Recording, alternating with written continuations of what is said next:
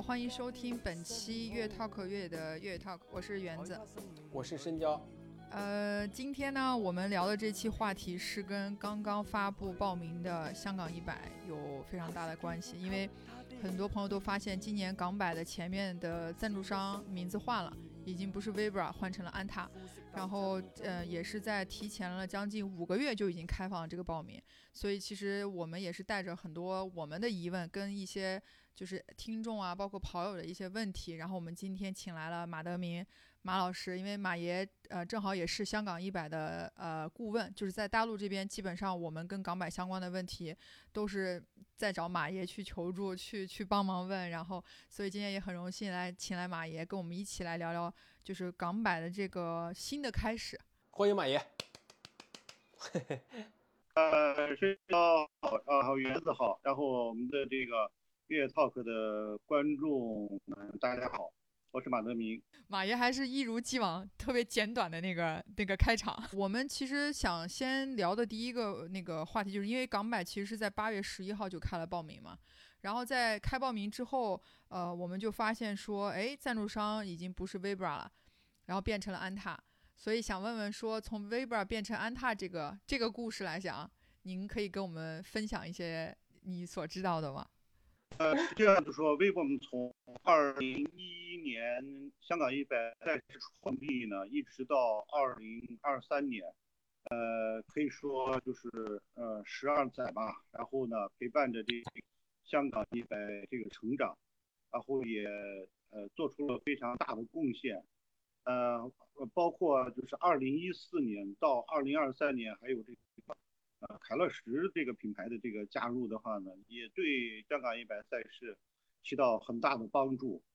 那么，呃，今年的话呢，二零二四年的话，有呃可以视为这个嗯香港一百的一个新的一个发展阶段，就是在经历了这个疫情的这个影响以后的话呢，呃，香港一百的话呢，呃，以一种新的一种呃姿态呢去发展，因为这。的话呢，还有整个的这个全球越野跑式的这种格局呢，都发生了很大的变化。那么在这种前提下的话呢，呃，香港一百的 赛事的冠名赞助商发生一个变化，大家看到了是安踏。那么对安踏来说的话，我觉得可能也不用多介绍。然后，呃，安踏这个品牌加入到越野跑运动，呃，这个。越野本身就证明着，呃，这个约跑运动呢，在中国地区的话呢，将会迎来一个一个新的一个啊发展的一个阶段。就是我们以前以往的这些呃品牌，嗯，可能的话就是呃已经完成了第一阶段的这个啊越野普及。那么接下来像安踏这样的一个头部的这样的一个品牌的话呢？呃，会更大的一种推广的一种啊姿态，或者是啊一种啊推广的一种方式，然后呢，来让这个越野跑运动的话呢，有更大的一种发展啊。安踏和香港一百的这个联合，然后呢，呃，实际上联手也是呃为这种更大的这种推动的话呢，打下了一个非常好的一个基础。还有包括呢，呃，香港一百赛事总监 Janet 也亲自来到了这个厦门安踏的总部啊，进行了参观访问，然后他也留下了非常深刻的印象。那么从这些呃方面来说的话呢，呃，我觉得就是说我们可以说就是呃呃，安踏和香港一百下一盘很大的棋。那么这个棋的话呢，它会。这个棋局的话呢，大家会一一点一点，然后呢去呃看到，然后也会有更大的一些惊喜呢，呃，在这个未来的这些呃这些时间里面。对，而且我也发现，就是已经有人在猜测，就在说安踏就是可能越野跑鞋应应该就已经在路上了。就可能鞋还在，在在在马上要面试的过程当中，已经选择去赞助一个这么大的一场比赛，所以其实也从某个角度来说，也也是预设了，就是这个品这个品牌已经在涉足，就涉足到越野跑这个领域了嘛。呃，鞋子实际上安踏的鞋子的话呢，呃，在上半年呃举办了一个内部的一个预览会，有两款鞋子的话呢，跟这个啊一些这个跑者呢呃见面了，然后还有一款就是呃可以说叫竞速的这种呃更好的一个款型，呃暂时还没有这个见面，应该呃很快也会跟大家的话呢去见面啊，所以的话呢，我想其实应该是有呃很多的这种期待，然后呢。呃，在这个安踏香港这个一百这个比赛的这个这个进行中吧，会给大家一点一点带来这个更多的一些，不仅是啊产品上的一些惊喜，那么另外的话呢，就是从这个推广约运动这个角度来说的话呢，也会呈现更多的精彩。就是就是呃八月十一号的时候，当我们都知道。呃呃，那个香港一百要开始报名的时候，也同时知道了安踏成为香港一百的新的冠名商嘛，冠名赞助商。那可能广大的网友朋友们或者是跑友朋友们在各个群里边都会讨论说，哎，这个安踏进入这个冠名赞助港百，会给他带来一些什么样的变化？我相信这是可能大部分的跑友会带着这样的疑问在想，会不会，哎，港百会不会变了一些什么东西，或者是呃？变得更好，或者变得更坏？我想请问马爷，您觉得就是这么大的一个一个赞助商，这么大一个品牌来赞助香港一百这么一个越野跑赛事，会给会给这个香港一百带来一些什么样的变化呢？就是您的预测和期待。对，呃，这是一个特别好的问题。呃，呃，安踏香港一百，嗯，其实从这个比赛的这个角度来说的话呢，我认为它没有什么呃特别多的这种变化，就是。这个实际上就是说，因为香港一百它有它的一个固定的比赛时间，一个固定的比赛路线，还有包括呢固定的一个比赛的规则。那么这些东西的话呢都没有变化。然后，呃，它的这个比赛的这种进程的话呢，包括实际上跟以往一样的话呢，啊，它不会有特别大的这种变化。呃，但是就是因为这个安踏的加入的话呢，我想。它应该是在更多的这种，比如说这种啊推广的资源、宣传的资源，还有另外的话呢，还有就是啊对于这个赛事的这个呃香港一百赛事这个品牌在在中国地区、在亚洲甚至在全世界的这种推广，那么我想安踏它是有很多的这种资源的。那么毕竟呢，安踏也是。呃，在香港上市的这个一个上市公司，然后啊，也是国内目前的这个体育的第一品牌，那么也是一个这个拥有啊十几个这种品牌的一个品牌公司，那么啊，在这些呃国际的这些资源的传播方面的话呢，安踏的话呢，呃，肯定会把这些资源，然后呢。这个做一个整合，对吧？对，和这个这个赛事呢去做一些整合，去帮助这个赛事呢去做一个啊更大范围的一个传播和和和推广，啊，那么我想在这些方面的话呢，呃，是是这个赛事的一个一个呃很大的一个变化。那么呃，包括我们在这个呃赛事的赞助商里面，其实看到有有两个品牌，一个呢是安踏。还有一个是安踏冠军，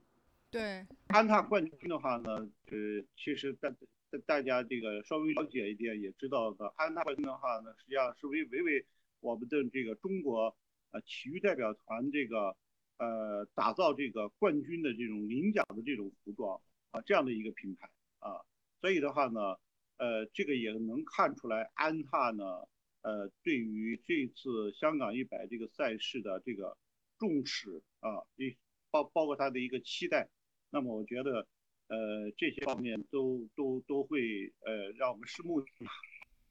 明白。那聊完了这么多，这算是一个新的开始嘛？就也能感受出来，就是从大家的反馈跟马爷刚才的这个就是预判跟这个对的期待来说，其实这都是一个。不管对港版还是对大家来讲，都是一个我觉得呃可以去比较能展望的一个未来。然后回到这次就是赛事报名，因为我们在就是看他这个赛事报名的这个网站的一些信息的时候，我们其实发现，就像马爷说，就是这个比赛它不管就赛事的组织，包括赛事的路线等等这些，它没有变化的原汁原味的港百的东西，其实都还在。但是有一个，就是有一个让我觉得比较印象深刻，是说当时我看到就是里面有讲，就是关于那个就是报名资格的时候，我们发现其实你想要报名参加港百是不需要呃提交，比如说之前的参加过越野赛的一个完赛记录啊、时间证明啊。啊，包括各个其他赛事一些东西，就是他一直还是说，呃，给大家要求就是我不需要你完成过任何的比赛，但是你要对于这个参赛的各方面，不管是风险预估还是对于越野跑的能力，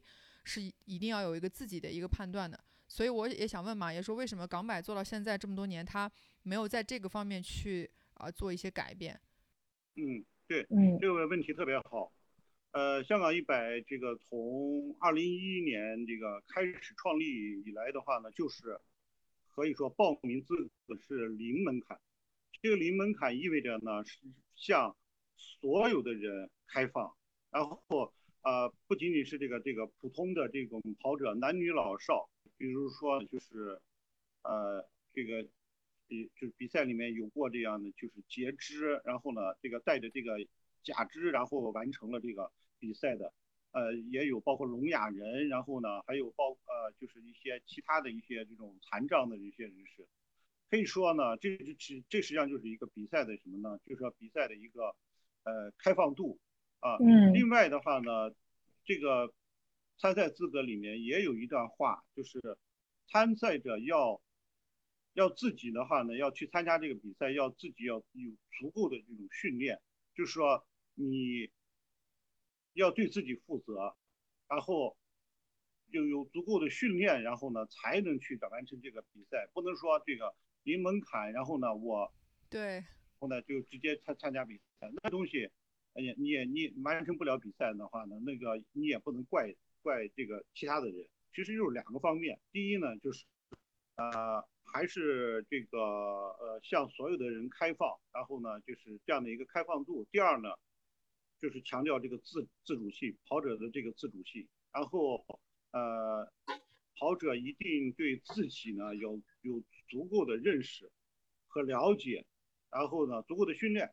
然后相信你的话能够去完成这样的一个比赛。所以的话，这个这一点也比较好。然后呢，我觉得呢，就是他其实也给了更多的越野跑的新人。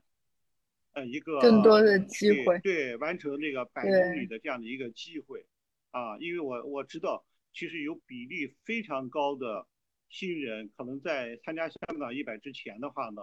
他们也许可能还没有参加过五十的啊比赛，但是呢，他经过经过这样的一个比赛的考验，然后完成了这个比赛，那么对他的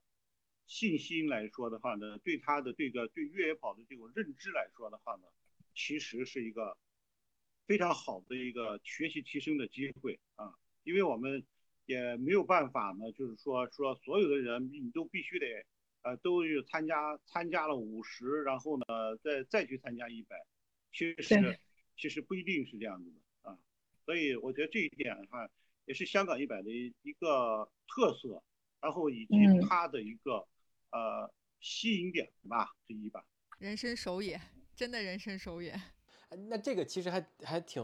呃，就是马爷刚才提到说，你可能不一定要先跑完个三十，再跑五十，再跑七十，才能跑一百，这个可能也是港百有这个规则想要传递给大家的一个观念，是吧？对，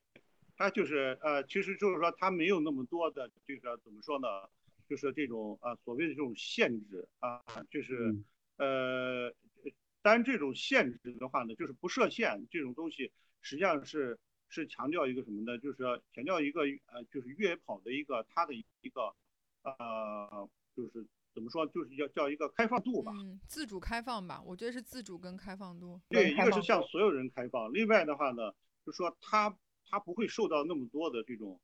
一种条条款或者是规则的这种约束啊，然后就可以更自由的去去这个更自主的，然后呢去呃。从事这样的一个一个一个运动。啊，那么我我我就是我我我想这个表述应该是这样的一个意思，就是呃不要给这个运动呢设很多的这种条条框框框或者是门槛，然后呢使得一些人这个望而却步啊，然后我觉得这样子的话，这个能够最大的让所有的这个喜欢越野跑的这种人士的话呢，都有机会去体验越野跑运动的啊这个比赛它的魅力。因为大家还是有一些就是思维的，呃，那那那种框架框架嘛，就是会觉得循序渐进的，要短距离、中距离，再最后的长距离，百公里、百英里，大家会有这样的一个习惯。呃，那所以在听到这个港百说它没有没有限制，或者没有要求你必须参加过呃其他的比赛，呃其他距离的比赛的时候，你就可以报这个百公里。呃，可能会有些人会觉得，哎，是不是港百的路线是比较容易的呢？对，这个实际上就是这个呃呃，很多人其实会有这个错觉，然后呢会觉得呢，香港一百的话呢，好像这个就是技术性不是很强啊，但实际上呃，这个也是一个什么呢？我觉得这个新手，呃，他对一个越野跑运动认知的一个什么呢？就是说他的一个局限性，就是说大家可能。比如说，一般对难度的这种东西的话，认知的话呢，都首先的话呢会看距离，然后呢爬升的这个高度啊，然后呢，呃，另外的话呢，就是说还有就是说有没有那种呃局部的特别难的这种技术地形啊，然后啊这些方面，通过这些方面，然后呢去呃判断或者是评价一个赛事它的难度。那么在这些数据方面的话呢，实际上香港一百的话呢。它就是排的呃所有赛事的中等吧，就是中等啊一个中等的，但是呢，呃实际上大家也忽视了很多的东西呢，就是你比如说它这种赛道的这种呃路路线的这种这种原生态，就是说这种路线的原生态除了这个硬化的这些路面以外，很多的山路的话呢都是。保持着一个原始的这种坑坑洼洼的这种山路，那，这种其实，呃，对于跑者来说其实很难跑。然后呢，因为它路面不是那么平整，另外还有在这个比赛过程中的话呢，就是有相当多的这种，呃，山径的台阶这种地形。那么这种台阶地形其实对于这个。平时接触不多的跑者来说的话呢，也是特别难的，因为它呢就是台阶的非常高，然后呢跟一般的这种，比如说我们公园的这种台阶呢还不太一样，不太一样。你啊，你必须得去适应这种台阶的这种高度、这种节奏，然后而且它是一个连续的一个台阶，呃，所以如果没有在台阶方面的这种爬升的这种训练的话呢，那么。这些台阶也是对这个跑者来说的话，也是一个很大的考验。还有一个包括呢，就是说这个呃呃夜间的这种比赛，呃像夜间的这种比赛，然后呢呃实际上对跑者来说的话呢，也是这个呃比较比较艰难的啊一种体验。还有包括呢，就是这个比如说在补给的这个饮食习惯上面，那么香港一百它是一个。它是一个偏南方的一个偏偏甜的这样的一个一个一个补给的一种呃风格吧，所以的话呢，对跑者来说的话呢，也也得去适应这种补给的这种这种风格啊，所以的话，呃，这些东东西加在一起的话呢，实际上就形成了一种香港一百的一个它的一个它的一个就是难度啊，那么其实。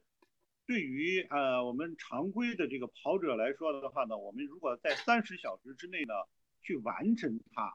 其实相对来说的话呢还是比较容易实现的。但是如果你想拥抱小金人十六小时啊以内，然后或者是小银人、小铜人啊，那么这个对跑者来说的话，他的要求就比较高了。啊，所以这也是它的这个难度的体现之一。对他用时间来分这个小金人，其实也是一个对对于难度的一个划分，是这样的。那第二个，其实我想问的就是，因为我发现他每一年报名在预报名的时候都会有要先交个一百港币，然后这一百港币会告诉大家说，这一百港币其实就是个预报名的一个费用，但这个最终它是呃以就是慈善的形式是有呃是把它捐出去的，就不管你报名中签与否，其实这一百块钱都不会是有一个退换。所以，但是我之前也有听到有有一些跑友会对这个比较有疑问，想知道说，哎，这一百港币大家的这个呃就是呃报名的这预报名的费用到底捐去了哪里？为什么就有人也会对于这个持有疑义？是因为其实，呃，在呃港版报名的时候，他会把慈善的这个是会定成是一个，就是你硬性，既然你报名参加了，你就得需要去捐赠这一百块钱、一百港币的这个，呃，就是就是呃一个算是慈善费用吧。所以这个我我们也想问问说，为什么港版会有这样的一个一个举动，就一直在做这这个这样的一件事情？香港一百，它的一个很大的一个特点呢，就是除了这个比赛以外的话呢，它也积极的去，呃，参与这个社会公益慈善的这个呃工作。那么在最早的话呢，就是呃这个抽签，就是从抽签这个香港一百这个开始名额抽签的话呢，呃就定下了这样的一个呃规则吧，就是。一百港币，然后呢，呃，在抽签的时候呢，这个作为呢慈善的捐给慈善组织的一个用途，呃，在公布这个抽签的这个结果的时候呢，会公布这些慈善款项的这个去向，啊，包括呢，比如说捐给这个公益组，捐给这个那个多少钱，呃，每年的话呢，平均的话呢，应该是。呃，三至少有三家慈善组织，然后公益组织的话呢，会收到这个这一百块钱组成的这个这个啊这个爱心的这个款项啊，然后这个实际上香港一百已经这么多年了，都是一直在坚持做。那么我大概测算了一下的话呢，呃，我想的话就是在这个嗯从。二零一一年，然后呢，到二零二三年的话呢，应该已经有超过百万的啊，数百万的这个慈善的这个款项，已经这个捐给这个很多的这种啊慈善的这种团体，包括香港的这个啊这个呃残疾人的这种体育的这种协会，然后呢，另外还有呢就是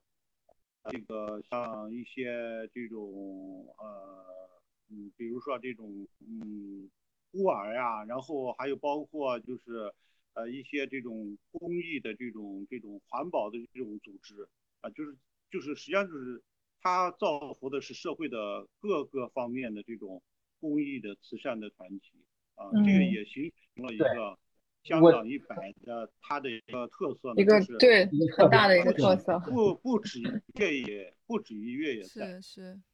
对。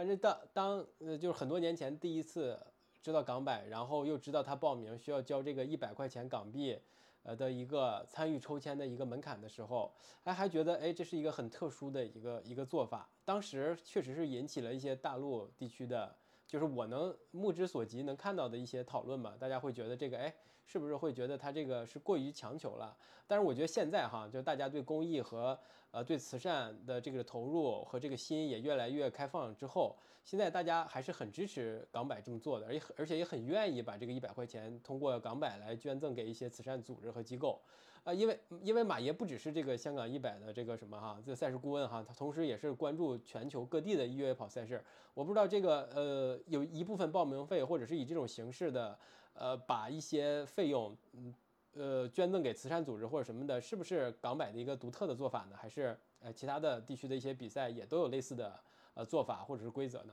你有了解到过吗？其实，在这个体育赛事这个嗯回报社会这一块儿，呃，实际上在国外的这个赛事的话呢，应该是一个特别普遍的一种做法。那么就是比如说像这个。伦敦的这个马拉松，然后这样的一个大型的马拉松，每每年的话呢，呃，它都有这个一定比例的，呃，这个报名费，然后拿出来一定比例，然后呢，捐赠给各种啊这个呃慈善或者是公益的这种这种，比如说团体或者这些基金会，然后就是作为这个回报社会吧。另外的话呢。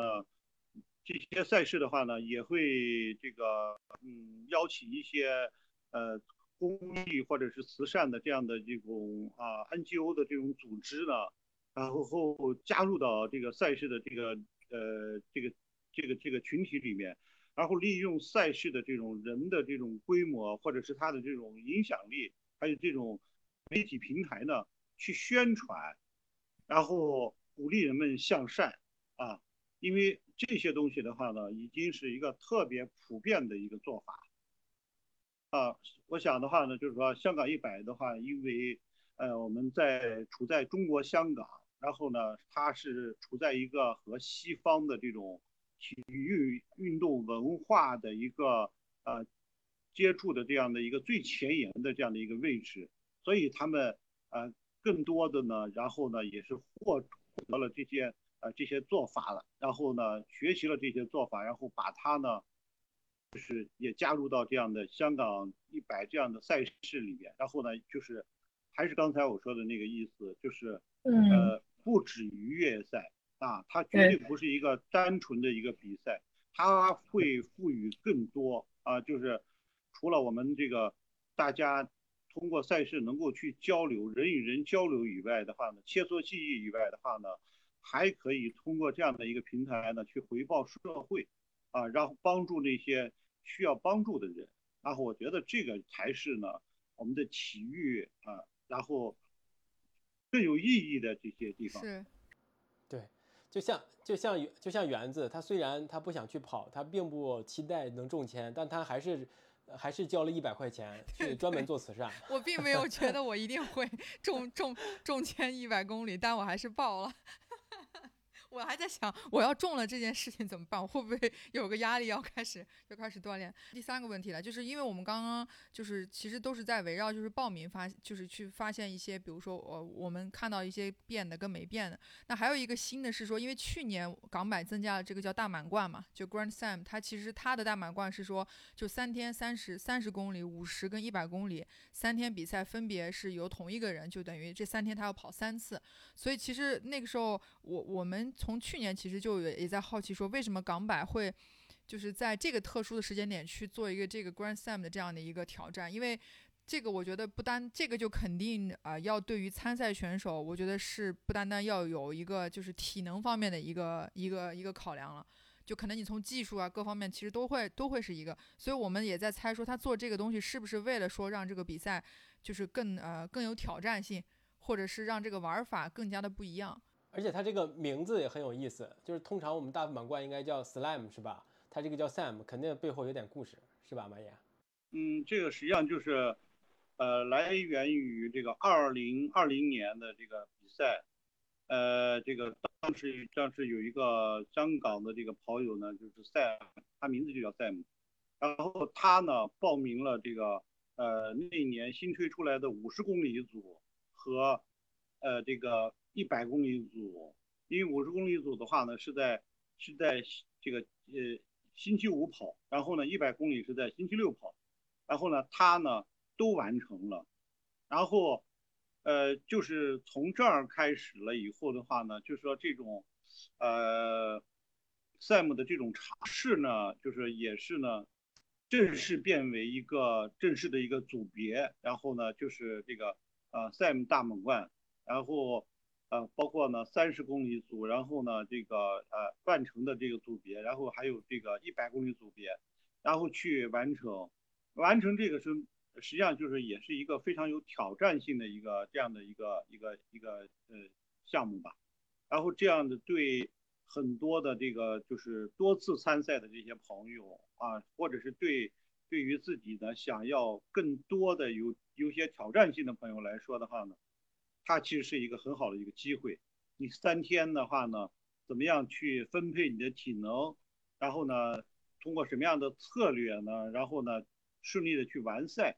那这个实际上，呃，也是算是一种，就是叫做我们叫做这个超马越野跑一个多日赛吧。啊，这样的一种多日赛，然后在香港一百里面的话呢，就是作为一个子项目。啊，子的这个这种组别的话呢，也可以呢去尝试，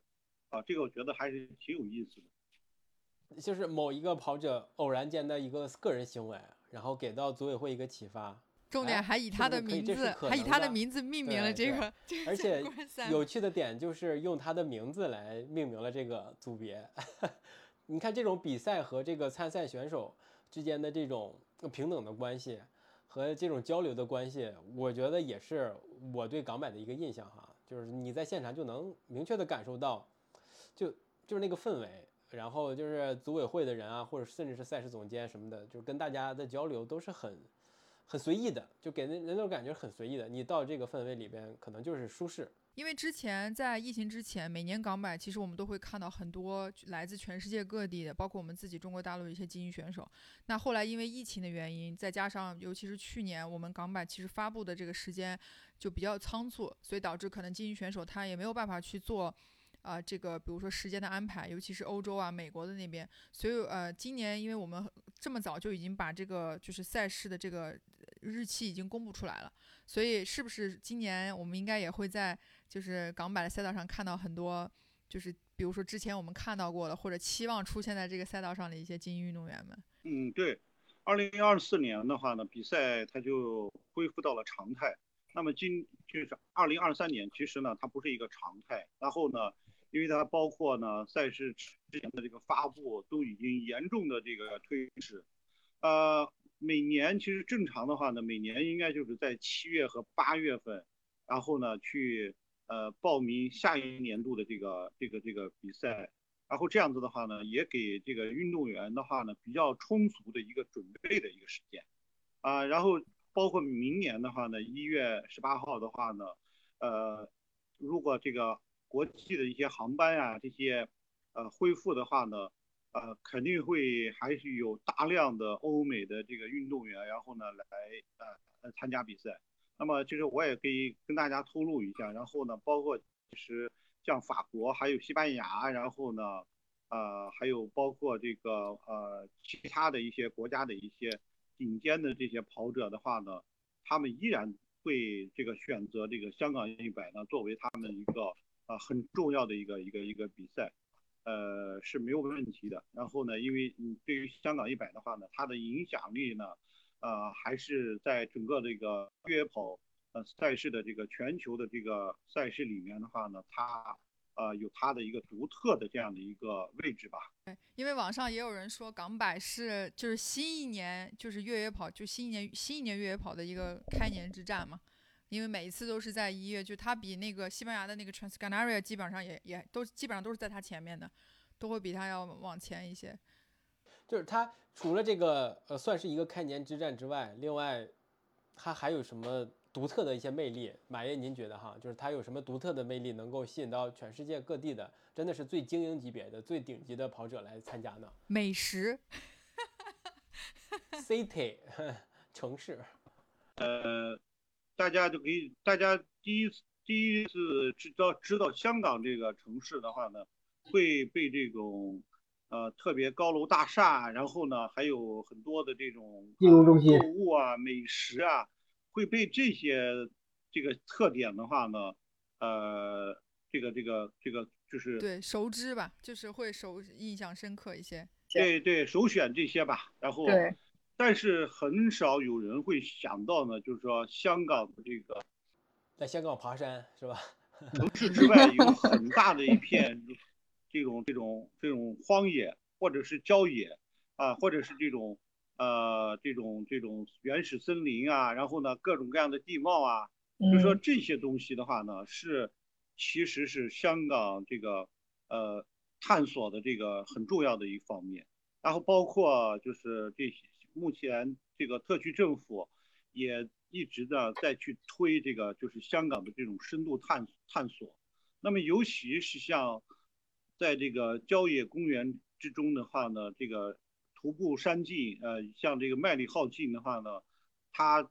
是香港的一个品牌的这样的一个一个一个呃山径。那么在全球的话呢，这种呃步道的这种文化里面的话，它也是。呃，非常非常有代表性的。那么，所以的话呢，对是香港一百这个赛事，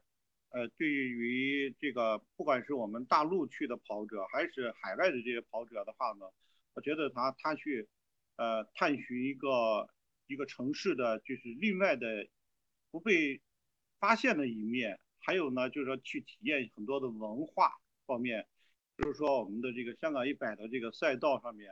它会经过一些村落，那么这些村落的话呢，在这个村村子这个里面的这个屋子，呃，然后前后啊，它都会有一些这种分水岭啊。这种分水岭的话呢，是是在中国的这个南方地区呢，一种这种这种怎么说呢？就是呃一种人和民俗、人和自然的一种这样的一种组合吧。啊，所以其实，在这些里面的话呢，其实大家可以在这个香港一百的这个赛道上面发现的这些东西呢。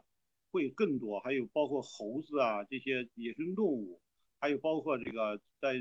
这种啊山径上面的话呢，可以欣赏到这种落日，然后流星啊、繁星啊什么方方面面这些东西的话呢，实际上它都是值得呢去探索的这样的一个内容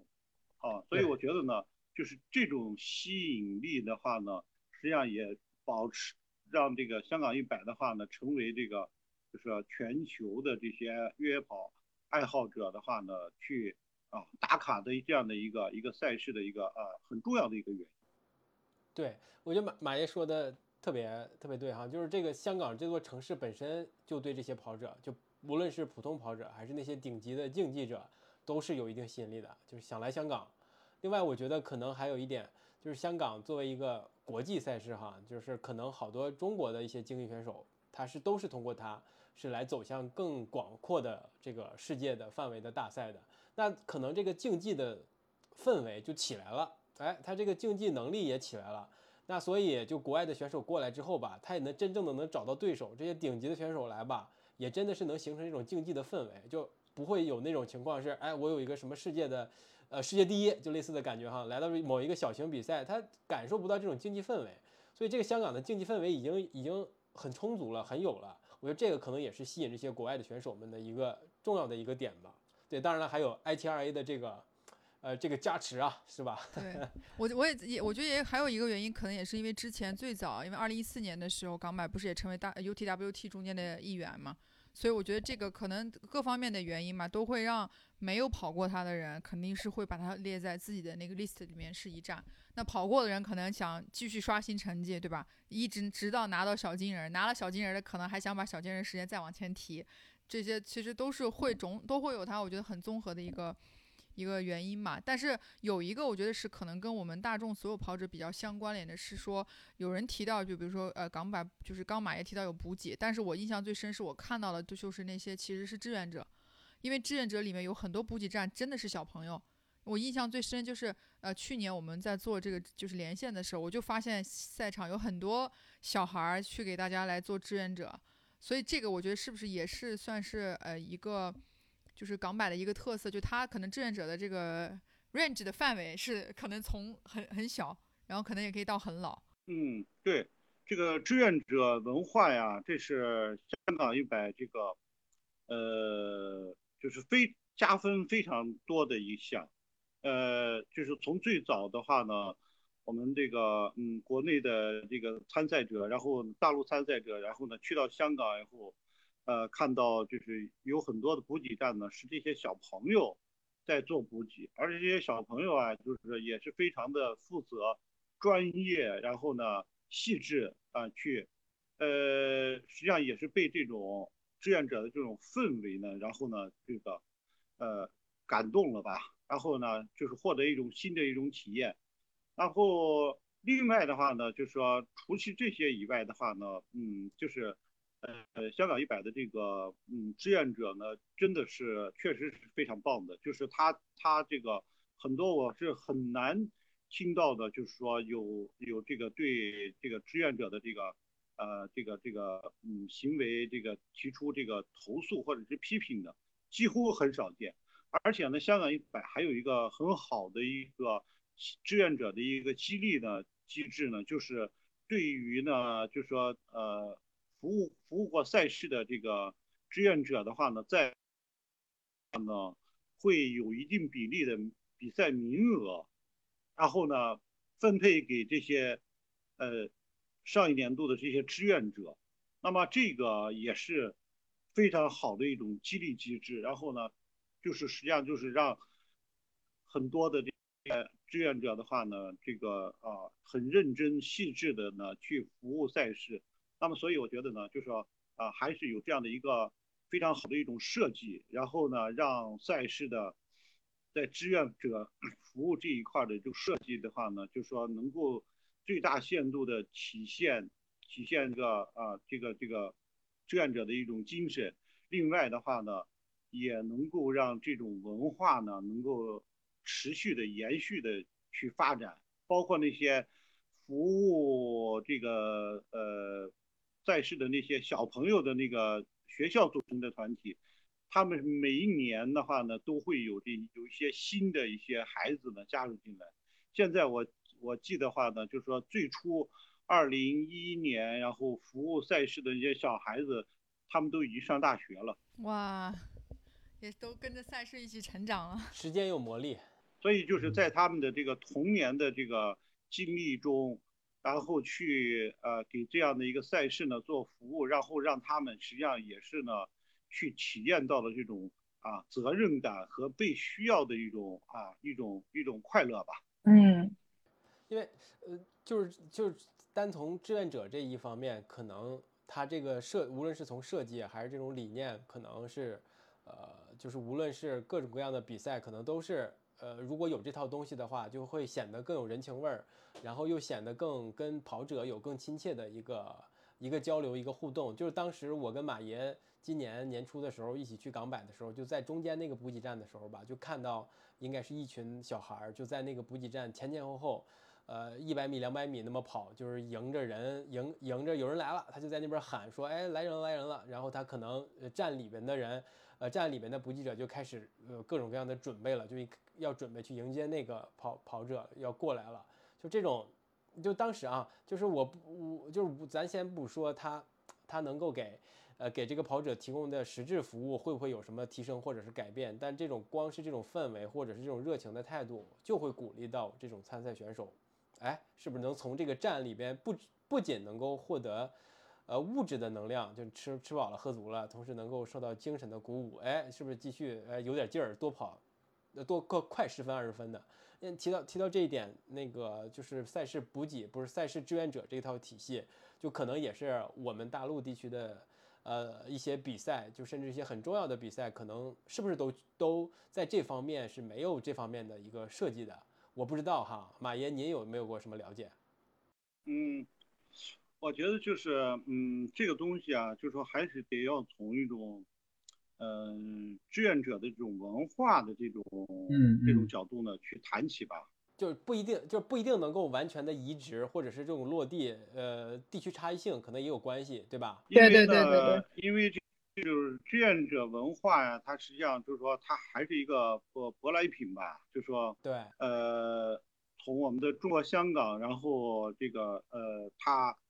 呃，实际上就是说传到了这个，比如说像深圳、广州，那么在我们目前国内的话呢，就是志愿者文化这种，就是除了体育赛事以外的话呢，实际上做的比较好的话呢，还是呢像广东的深圳吧，深圳地区还有广州，然后这些地方因为呢，就是说嗯，距离香港比较近，受到的这种志愿者文化的这种影响呢，它比较深。啊，比如说这个。呃，这个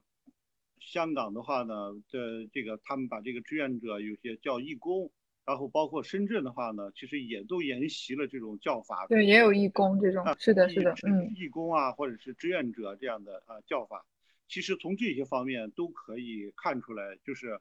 呃，它还是一个呃文化的一个一个一一种影响吧。然后，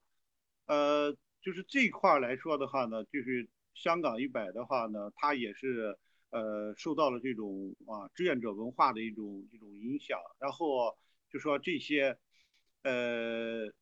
这些小孩子他们其实都是来自于几所学校，然后包括呃他们也是一个就是当地的一个叫是童子军的童子军对吧？一个对，我也听说是童子军，是是是，就是这样的这样的为赛事服务的这样的一个机会呢，其实也是他们的。这种户外运动实践的一个一个一个内容之一。小小就实习了。啊，他们把这些东西的话呢，实际上都是呃融合在这样的一个一个一个一个赛事赛事志愿服务的这样的一个一个文化里面吧。所以它也是其实形成了一种呃比较有特色的这种这这样的一种这种赛事文化，它也是赛事文化的一个方面。所以其实呃也是吸引着这个这个这个跑者吧，就是其实这对于很多跑者来说的话呢。也是参赛的体验之一，就是一种对文化的一种体验。嗯，我我们其实刚刚说了这么多，就是一直都是在夸一些我们印象中对对于港百的一些好的记忆，包括一直就港百一直就是保持。当然，我觉得也有一些让大家呃也不能说批评，但是就有有一些地方可能不太理解的。就比如说有跑友就形容说港版非常的佛系，那这个佛系呢就体现在这么多年了。可能它的拱门的这个搭建的设计啊，包括这个拱门的大与小，包括可能沿途赛道的这些有没有一些比较啊花里胡哨，或者是真正能呃做更多一些这种就是设计点的东西，其实，在其实，在 港版这个上面是并没有做过特别多的这样多的一个设计的。就跟跟我们可能印象中的一些，比如说大型的比赛这种，它做到一定体量之后，那它肯定会需要在一些地方去注重一些，比如说美学或者是什么样的东西。但是在港版就好像一切都很从简。呃，这个我我可以呃解释一下，就是说这里面有两个方面啊。第一个方面的话呢，呃，就是说这种简化也是跟这个就是。比如说比赛场地啊，包括这个赛道的这个一个属性啊，就是有很大的关系。呃，一个大家知道这个比赛的这个起终点呢，都是，呃，一个是在这个嗯，就是麦理浩径，然后呢郊野公园里面，然后呢终点的话呢也是在这个就是大帽山的这个叫福龙公园，这些地方呢都是都是公共的场地。那么这些场地里面的话呢。比如说做一些比赛拱门的搭建呀，然后呢，包括就是放一顶帐篷，都有特别严格的一个规定。还有包括呢，就是要提前半年就要去申请。然后你在这个里面的话呢，呃，就是这个空间给你的这个空间里面，你可以去做做一些布置。但是呢，额外的这种这种空间里面的话呢，你就不能去做。更多的这种 布置啊、装饰啊，所以这个对赛事来说的话呢，其实大家也看到了，就是这么多年啊，就是香港一百的话呢，一直也都没有真正的这种啊，比如说赛前的这种装备的这种博览会啊，它就是因为呢都没有的这种 条件啊受限，包括呢就是说起点的话呢，大家也也也都知道。起点周围的话呢，也没有这个能够住宿或者是呃吃饭餐饮的场地，或者是餐饮场所吧。所以，所以这个实际上是是是一个呃比较限制条件。第二呢，就是呃赛事本身的话呢，还是更关注的是是比赛本身。然后呢，就是对于比如说运动员的这个这个这个呃怎么样能够去在这条。赛道上面能够更好的去完成比赛，创造一些好的这种条件，那么可能赛赛事更关注的是这些方面，而不是呢，就是说，呃，一些这个装饰，然后呢，能能更漂亮，能更炫，然后呢，我觉得呢，就是赛事总监的话呢，他 可能，呃，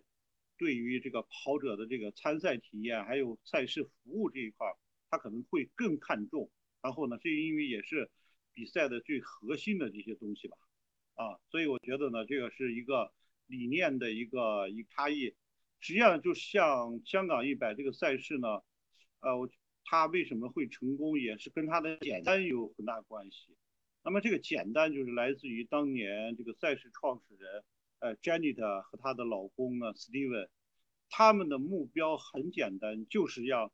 就是想在中国香港去创办一个。个人的一个百公里的一个越野跑比赛，他们的目的也是非常的单纯，然后，然后他们就是这样去做了，然后慢慢慢慢他们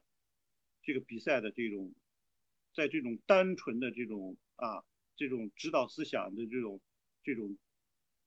激励下的话呢，它一点一点，你看发展成为一个现在一个世界级的这样的一个赛事。对，所以有的时候我觉得呢，其实简单一点可能会更好。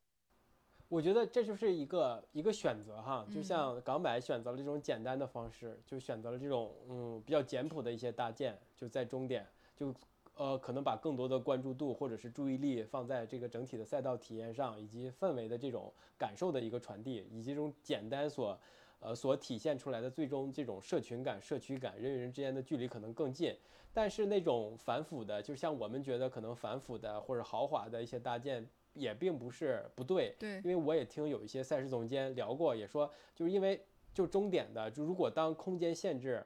呃是没有限制的话，我们可以随意搭建的话，你你是某些搭建或者是设置能够让这个氛围，就是空间会影响这个氛围的，就这空间如果你你你我做一些调整，会整个影响最终呃可能冲线的那个人的一个体验，以及呃呃观众啊，或者是一些已经完赛的选手啊，就是这以及这些媒体的关注人员呢，还有一些呃摄影师什么之类的，就是通过空间是可以把这个东西给给更聚起来的。所以所谓的反腐的搭建，可能也同时也是承载着另外另另外一方面功能性的。对对对对对，呃，对，它嗯。有一些功能性在这里边，我们不一定要看一些反腐的或者复杂的东西，觉得它不好，同也是很好的，就是选择理念的选择。对对对，就是每个赛事也有他的性格嘛。其实现在赛事做到现在都有他的风格，风格就像一个人一样，他的性格不一样，他就会选择不一样的穿搭、不一样的方式。就这个我觉，得都是对的，对的。对，但是刚才我觉得马爷提到一个非常重要的一个点，也是我们可能想通过呃我们节目想跟大家讲，就是就因为我港百所处的这个路路线，因为在麦麦里浩径，它其实是一个国家国家公园，所以其实它每一天对于这个参与的人数的流量最大化到一个什么程度，其实是有一个限制的。这个也是上一次在跟 Janet 聊的时候，我就问我说，为什么港百就是每年每年它都是在抽签，但其实它的人数并没有非常大的一个突然之间的跨度，对吧？比如说从三千跨变成五千、八千这种程度。后来就是因为因为这个公园它为了保持它自己的这个生态环境，保有它这里面比如说它的野生动物的生长，然后环境的干净等等各方面原因，其实它对于人流量就是限制的，就没有办法说可能。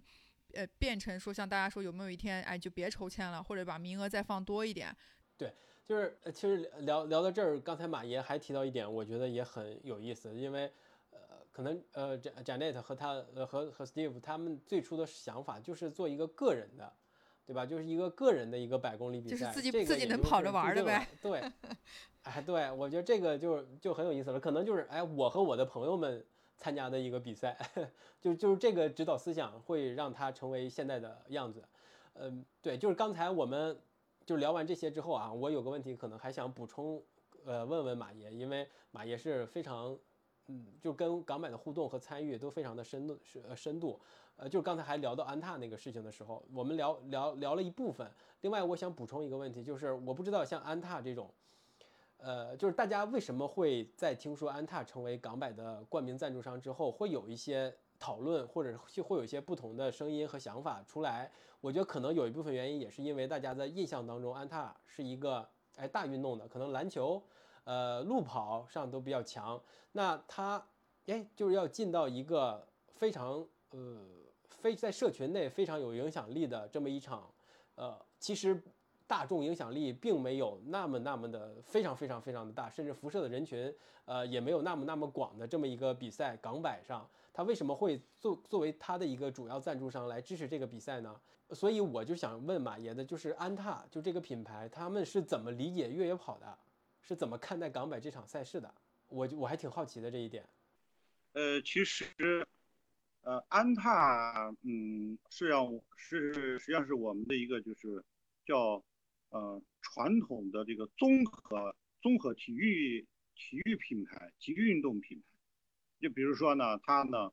呃，涉及一些综合运动，然后有跑步，然后呢，主要以路跑，然后还有啊足篮排，然后呢，其他的一些运动啊，它是一个综合体育综合品牌。那么当安踏赞助了香港一百以后的话呢，实际上也是标志着安踏呢，就是把它的这个，把它扩展，把它扩展的话呢，就是说它也会扩展进入到户外运动领域。实际上我们的这个越野跑的话呢，实际上是一个呃户外运动的这样的一个一个一个专业的这个呃里面的一种分支或者是一个一个分类吧。那么呃，安踏涉及这个香港一百一服的话呢，它就实际上是体现了它它进军这个户外运运动这个这个领域的一个决心吧。就是让实际上也是从啊越野跑运动、越野跑鞋，然后呢开始，然后呢逐步呢会涉及到越野跑的这个呃全品类的这些装备，然后将来可能还还会啊涉及到其他的一些这种，比如说登山呀，然后呢徒步啊，然后呢这些越越就是这些这个户外运动的这些这些啊这些类别里面吧，或者是方式里面。所以，呃，这个我觉得特别正常，就是说这个啊，从一个传统体育品牌，然后呢，扩展自己的这个这个这个版图，然后对去去把这个运动的这个这个领域的话呢，也涉足，这个这个实际上也也也也也是很多品牌的一种啊普遍的一种做法。然后我觉得呢，呃，就是。大家跑者的一种担心的话呢，是实际上也是讲为什么一个传统的体育综合的一个品牌呢，然后呢去呃一赞助一个越野跑比赛啊，那么如果就是按照我刚才讲的这个，就是它如果要涉涉及到。户外运动领域的话呢，那那这个解释的话呢就非常清楚。是因为安踏确实之前一直出现在，比如说我们最熟悉就是在篮球嘛，足篮排，像马爷说，包括其实马拉松这种竞技竞技性属性，国家队等等，他们其实身影是一直非常非常非常常见的。那突然之间，它涉足到越野跑，这个完全是就可能也是他们进入户外商业考量，对户外这个这个里面，我觉得商业是必然的。这么大一个品牌，对吧？那肯定是商业是第一位。我觉得这是一个好的开始吧。对于不管对于赛事还是对于这这个品牌来说，对安踏来说，我觉得都是一个新的尝试。那我觉得只要迈出这个这个尝试来说，就是我们还是都是以一个积极的一个态度去看待这个尝试，就是一个很好的一件事情。然后我我最后一个问题是我其实一直在。嗯，自己我在在想，其实我也有问问过，就是简单里面，但其实也没有说，呃，有一个很明确的一个方向。但今天我也想问问马爷，就是在现在，其实你像 UTMB 有白 UTMB 系列，对吧？然后 Golden Series 萨洛蒙的那个 Golden Series 它也有非常多的赛事在在在纳新。那现在也有 Spartan 的那个 Trail Race 在欧洲也也在做自己的系列赛。所以港百现在对于一个没有加入到任何一场系列赛当中的一个赛事来说，有没有一天？有一个可能性，就是它会加入到某一个里面，或者是会有一些什么别的新的不一样的一个系列赛出来。对，是实际上这是一个很好的问题啊。就是说我们现在都知道这个，呃，白银天币，然后呢，这个有三十多场赛事，呃，但实际上就是有的时候呢，这个赛事呢，并不一定是越多越好。然后呢，因为如果赛事过于多的话呢，实际上它也会造成一个。关注度的一个下降，然后我相信呢，就说这个香港一百，它也会在合适的时间呢，然后以一种新的一种方式，然后啊，就是和它的一些志同道合的这样的一些赛事呢，然后会有一种新的这样的一种面貌呢，出现在大家面前啊，因为我知道就是其实和。香港一百有相同这种价值观理念的这种赛事的话呢，还不是很不是很少啊，还其实还还还很多的，一起一起去推广推广这种越野跑，然后呢，一起让这个越野跑的话呢，能够做大做强，就是其实是这样的一种啊，我们所初衷嘛，对对对，我觉得这是他们大家对走在一起的一个人多力量大嘛，然后呢，嗯。呃，能够通过大家的一起共同的努力，合力的话呢，能把这个越野跑运动的话能发展的更好。其实这就是初衷。行，反正我们这期节目之所以邀请马爷来，在这个时间点想跟大家聊一聊，主要是因为这个香港一百有了一些新的变化，我而且然后可能会吸引更大范围的跑者来参与这项。呃，越野跑这项运动，那进而会不会就想报名港百？所以我们把这些问题和话题，呃，都拿出来跟大家讨论一下，跟大家聊一聊我们所了解到的一些信息和我们对待这些事情的看法。呃，如果大家还有什么呃，就是我们听众的朋友们，如果还有什么其他的疑问或者是问题的话，啊，我们作为一个港百的一个合作伙伴哈，就是二零二四年可能还是会继续做一些合作。呃，当然我们跟马爷也是非常好的朋友，马爷又是这个赛事的顾问，呃，有些什么问题都可以问我们，在我们这个节目里边留言或者是什么的，我们都会尽量的跟大家做一个解答。但是关于怎么保中签有没有名额这件事情，就我们的答案就是没有，就不用问了。对对，私私私信私信。对，呃，那就是欢迎，不是感谢马爷第。第一第一万次参与我们的越越 talk 的录制，就永远常驻常驻嘉宾，谢谢马爷，谢谢好，谢谢师兄，好，那就感谢大家收听我们这期节目，我们下期再见，拜拜，拜拜，再见，好，再见。今天只有残留的躯壳，迎接光辉岁月，风雨中抱紧自由。我彷徨的挣扎，自信可改变未来，问谁又能做？